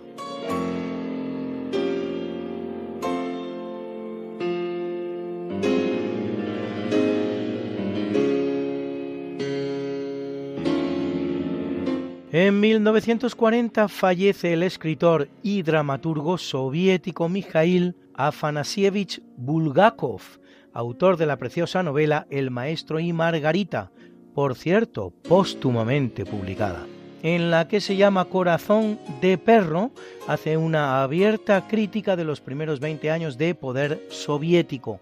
Llegó a pedir permiso para abandonar la Unión Soviética, un permiso que Stalin, que había leído y disfrutado su obra Los días de los Turbin, le denegará, y fue siempre controlado por el KGB.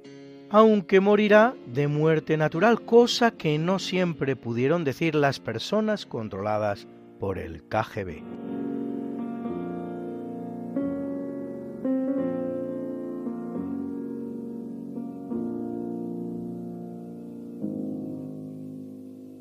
Abandona el mundo en 1942 William Henry Bragg, físico inglés Nobel de Física 1915, junto con su hijo William Lawrence Bragg, por su contribución a la cristalografía de rayos X.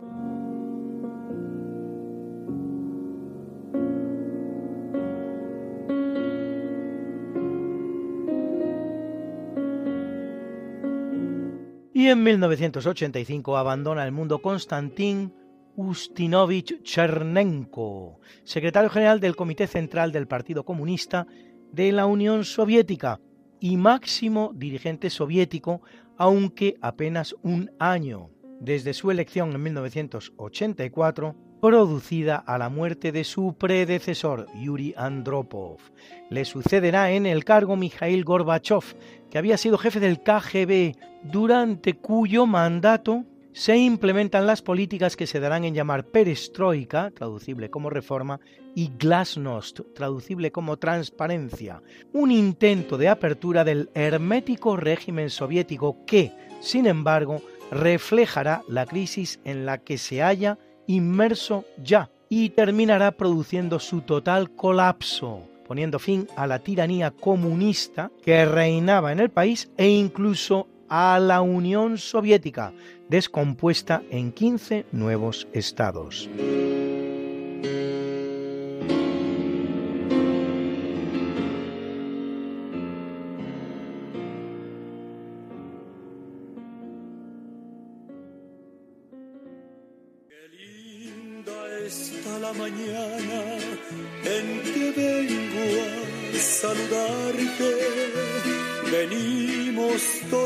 Con gusto y placer felicitarte.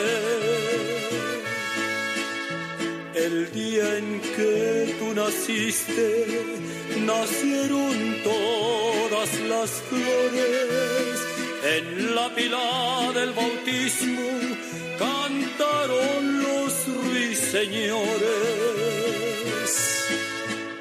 Ya viene amaneciendo, ya la luz del día nos dio. Levántate de mañana, mira que ya amaneció.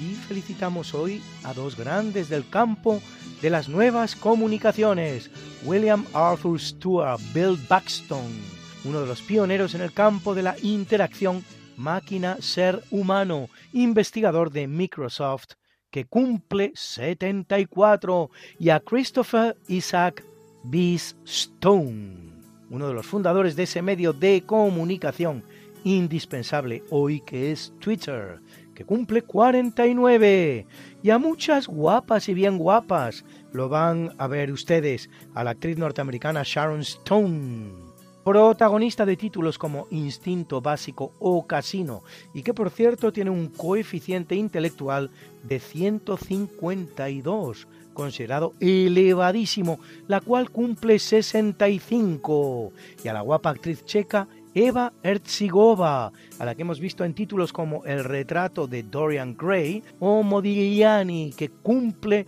redondos 50, o a la preciosa Olivia Wilde, protagonista de títulos como La huida o The Next Door Girl, la chica de al lado, que cumple 39.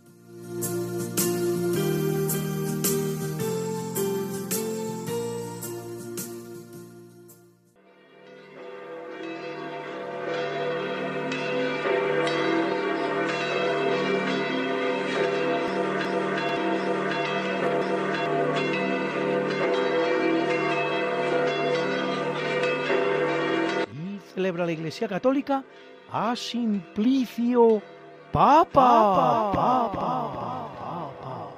A Cayo, Alejandro, Víctor, Cuadrado, Cándido, Dionisio, Pablo, Cipriano, Crescente y Anecto, mártires. A Macario y Silvestre, obispos. A Juan de Mata y a María Eugenia, Milegué de Bru, fundadores, fundadores, fundadores. A Atalo y Emiliano, abades, abades, Y a Droctobeo, confesores, confesores, confesores. something that must be done, and it can only be done by one. There is nothing more to say, except it's a lovely day for saying it's a lovely day.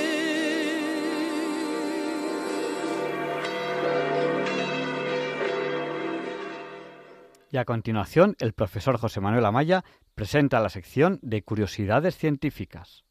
Buenas noches, señoras y señores oyentes, soy José Manuel Amaya y como siempre, un honor dirigirme a ustedes desde esta emisora y desde este programa. Hoy les voy a contar a ustedes una historia particular de un gran científico dentro del campo de la matemática. El nombre de este científico, David Hilbert.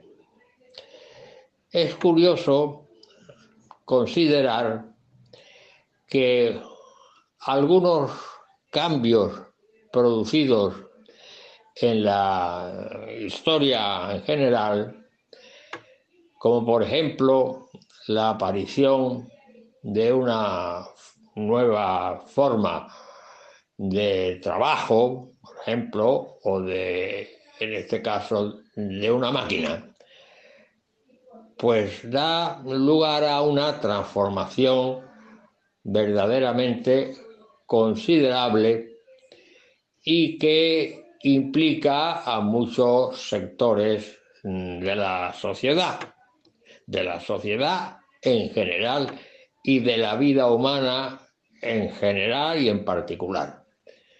Y me estoy refiriendo cuando a mediados del siglo XVIII, 1750 aproximadamente, mm, aparece una máquina, la máquina de vapor, que produce una transformación general de la vida humana.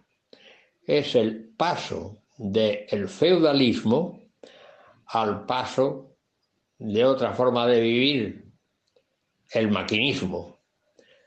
La máquina de vapor produce una revolución en las ideas e incluso da lugar a que en el siglo siguiente, en el siglo XIX, aparezca o surja una nueva ciencia que en este caso ya lo hemos comentado en algunas ocasiones, es la ciencia termodinámica, que surge en 1824, iniciada por Sadi Carnot,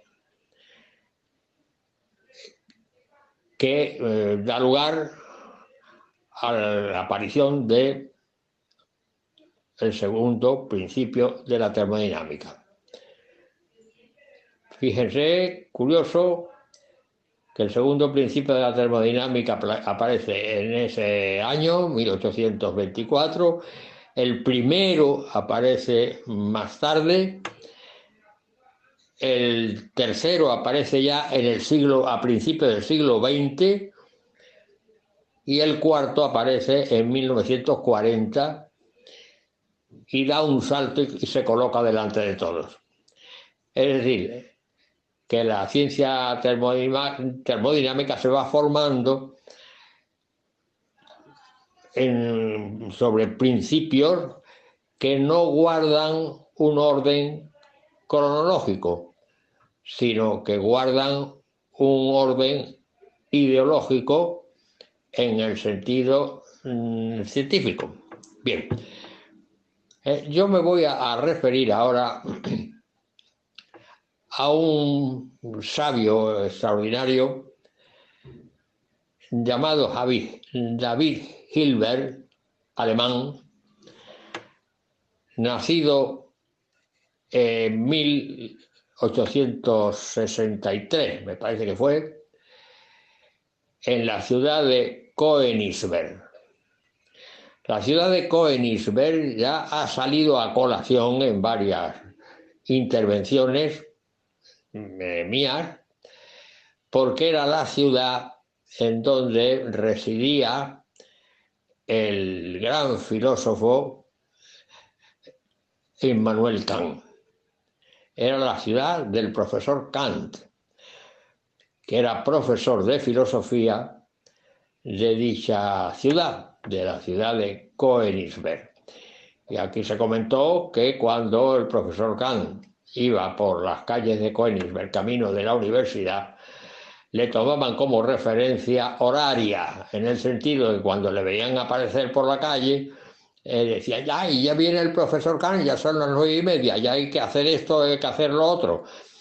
Y, por ejemplo, las señoras empezaban sus tareas eh, domésticas, eh, los señores hacían sus tareas de los negocios, etcétera, etcétera, y el profesor Kahn era el, el, reloj de, de cuando iba camino de su universidad, porque siempre, siempre pasaba por el mismo sitio y a la misma hora. Bueno, pues en esa ciudad nació en 1800 163. ¿eh? Un matemático importante llamado David Hilbert, hijo de una familia culta. Su madre eh, había recibido una magnífica formación y entonces la familia se ocupó de que el chico tuviera una base eh, formativa importante antes incluso de acceder a la universidad. Y así fue. Tomó una base importante, fundamental, y luego después pasó a la universidad donde estudió filosofía y luego también estudió matemáticas. Unos años más tarde, cuando ya se, se licenció, o se doctoró, conoció a un matemático importante llamado Klein. Ya hablaremos de Klein también eh, otro día, porque se ocupó también del, tratamiento de las superficies y ideó un artefacto curiosísimo que se llama la botella de Klein ya veremos lo que es y para qué sirve. En la clasificación de las superficies de dos caras o superficies de una sola cara. Y en, esto aparece la botella de Klein. Y eso ya lo veremos en otra ocasión. Bueno, el caso es que David Hilbert eh, lo presenta Klein en, en Gotinga. Gotinga era una ciudad alemana eh, que tenía una universidad en donde se formaban los matemáticos más importantes de aquella época a nivel mundial. Es decir, decir matemático de Gotinga es decir el no va más de la matemática moderna en, en aquella época. Decir de una nueva, un nuevo teorema, una nueva idea, una nueva estructura, etcétera, etcétera. Es decir, es decir matemático de Gotinga, es decir, el no va más en la matemática. Pues bien, David Hilbert y le presenta a Klein y entonces le critican en el sentido, a Klein le critican en el sentido de que es demasiado joven para formar parte de la playa de, de Gotinga. Sin embargo, pues le admiten y ya forma parte de ese importantísimo grupo de matemáticos. Eh, en su actividad trata mm, varios temas, pero el que fundamentalmente se ocupa es de los sistemas eh, formales, es decir, de la metodología del axiomático deductivo, eh, que a partir de unos axiomas pues se deduce que son unas verdades establecidas, admitidas, por definición y a partir de esos axiomas, de esas verdades, pues se deducen otras verdades matemáticas que son los teoremas. Sin embargo, hay otras verdades matemáticas que no se pueden deducir y ahí es donde Hilbert pone el acento de su investigación, en la llamada completitud, es decir, en la eh, forma de obtener todos los teoremas posibles, todas las deducciones posibles a partir de los axiomas, lo cual evidentemente depende de los axiomas y del tratamiento que se le dé a esos axiomas y cómo se combinen y de qué manera se deben estructurar para obtener todos los teoremas habidos y por haber. Cosa que, perdón, cosa que no se consigue porque luego después, en los años 30, en 1931, aparece un matemático austriaco, eh, Kurt Gödel, que demuestra, en el famoso teorema de Gödel, que hay proposiciones en los sistemas axiomáticos eh, formalizados, hay proposiciones que no se puede saber a partir de, ese sistema no se puede saber si son verdaderas o son falsas, que son los famosos indecidibles, y que en los sistemas axiomáticos formalizados tienen que coexistir necesariamente axiomas, teoremas e indecidibles. El famoso teorema de Gödel. Bueno, pues eh, David Hilbert se empeña en obtener la completitud la forma de obtener la completitud y que se puedan demostrar todos los teoremas. Claro, evidentemente, eh, eso pues no pudo conseguir. Eh, vamos, lo, que pretendía no podía conseguirlo porque no era posible. Bueno, pues en cierta ocasión eh, se llevaba muy bien con sus compañeros, en cierta ocasión em, tenía amigos particulares que le invitó a su casa a una cena. Y entonces la esposa, pues nada, hizo los preparativos para la cena ¿eh? y cuando ya estaba organizado, cuando ya estaban llegando los invitados para, eh, para cenar juntos, le notó a su marido, a David, le notó que tenía una mancha en la camisa.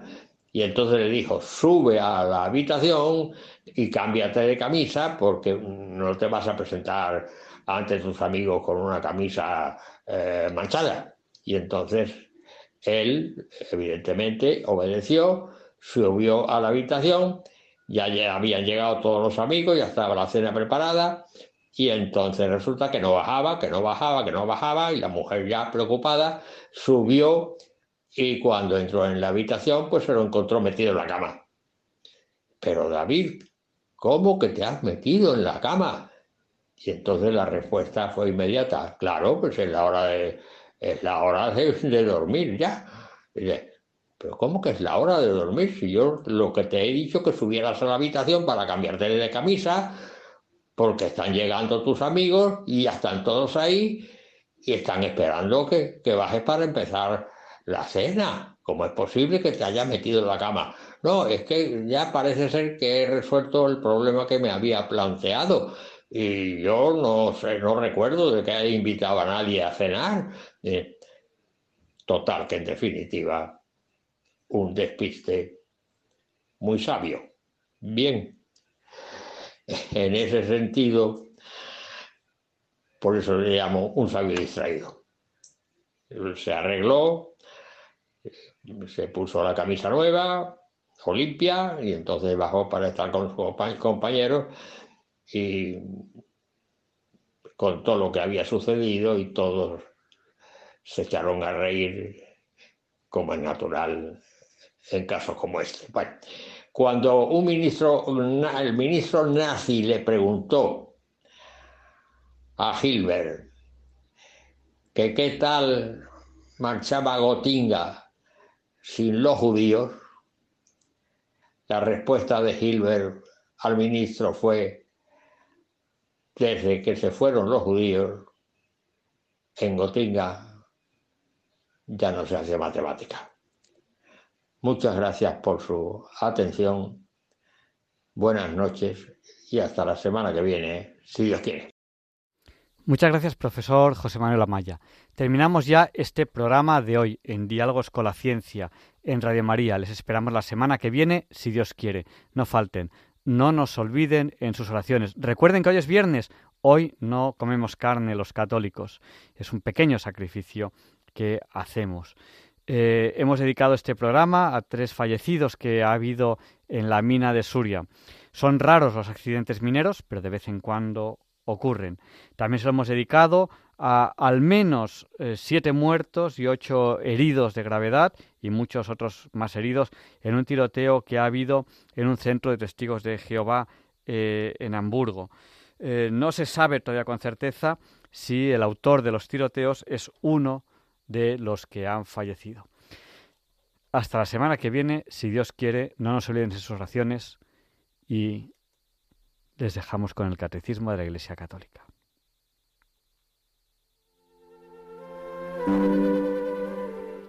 Le pediremos a San Juan Pablo II que interceda por nosotros para que se nos libre del mal.